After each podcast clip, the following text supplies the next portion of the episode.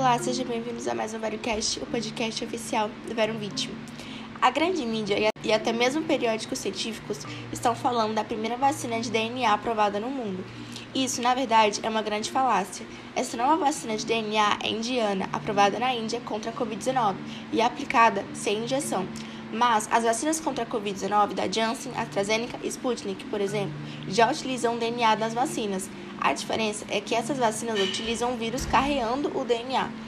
Portanto, a vacina da Índia de DNA, chamada de ZICOV-D, não é de fato a primeira vacina de DNA.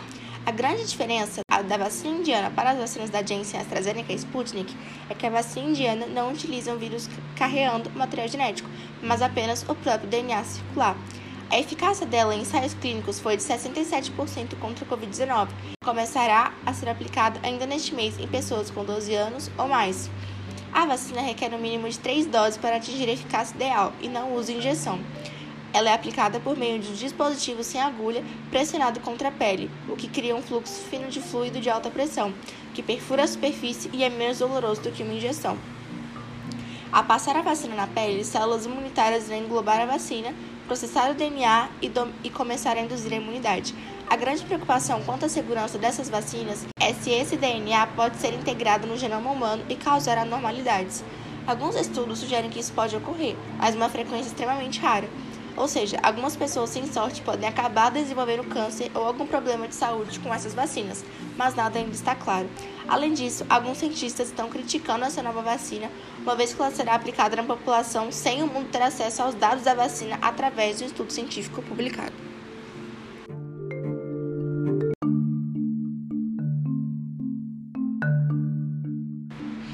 Foi feito um estudo na Escócia para determinar se professores estavam sofrendo mais de Covid-19 do que outras profissões. Todos os casos de Covid-19 em adultos foram analisados. A maioria dos professores era jovem, média de 42 anos, mulheres, 80% e sem comorbidades, 84%.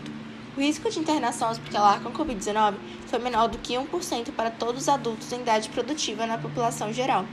Os professores apresentaram um risco menor de internação hospitalar com e de Covid-19 grave que a população em geral. Os membros da família dos professores também não foram afetados de forma significativa, mas para profissionais de saúde, o risco de internação hospitalar foi duas vezes maior e também mais de duas vezes para a Covid-19 grave. Portanto, em comparação com adultos em idade produtiva que são semelhantes, os professores e seus membros da família não apresentaram riscos aumentados de internação hospitalar com Covid-19 e apresentaram menor risco de Covid-19 grave. Esse estudo deve tranquilizar aqueles que estão envolvidos no ensino presencial, mas ainda não devem relaxar as medidas de segurança.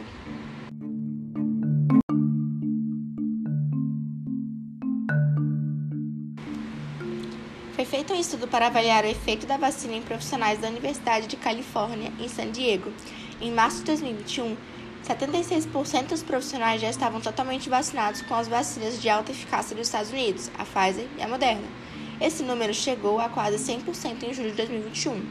Desde então, as infecções caíram drasticamente, mas segundo o estudo, quando a Califórnia desobrigou o uso de máscaras e a variante Delta começou a dominar a região, os números de casos de Covid-19 voltaram a crescer vertiginosamente, até mesmo em pessoas totalmente vacinadas. A variante Delta dominou a região da Califórnia em julho de 2021. Entre março, de, entre março e 31 de julho, 57,3% dos casos de Covid-19 eram em pessoas totalmente vacinadas. Além disso, os sintomas da Covid-19 estavam presentes em 83,8% dos vacinados e 88,9% dos não vacinados, ou seja, sem muita diferença entre vacinados ou não vacinados. Ninguém morreu, mas uma pessoa do grupo não vacinado precisou ser internada. Quando foi observada a eficácia das vacinas, elas tiveram uma eficácia de 90% entre março e julho. Todavia, em julho, a eficácia de 90% caiu para 65,5%.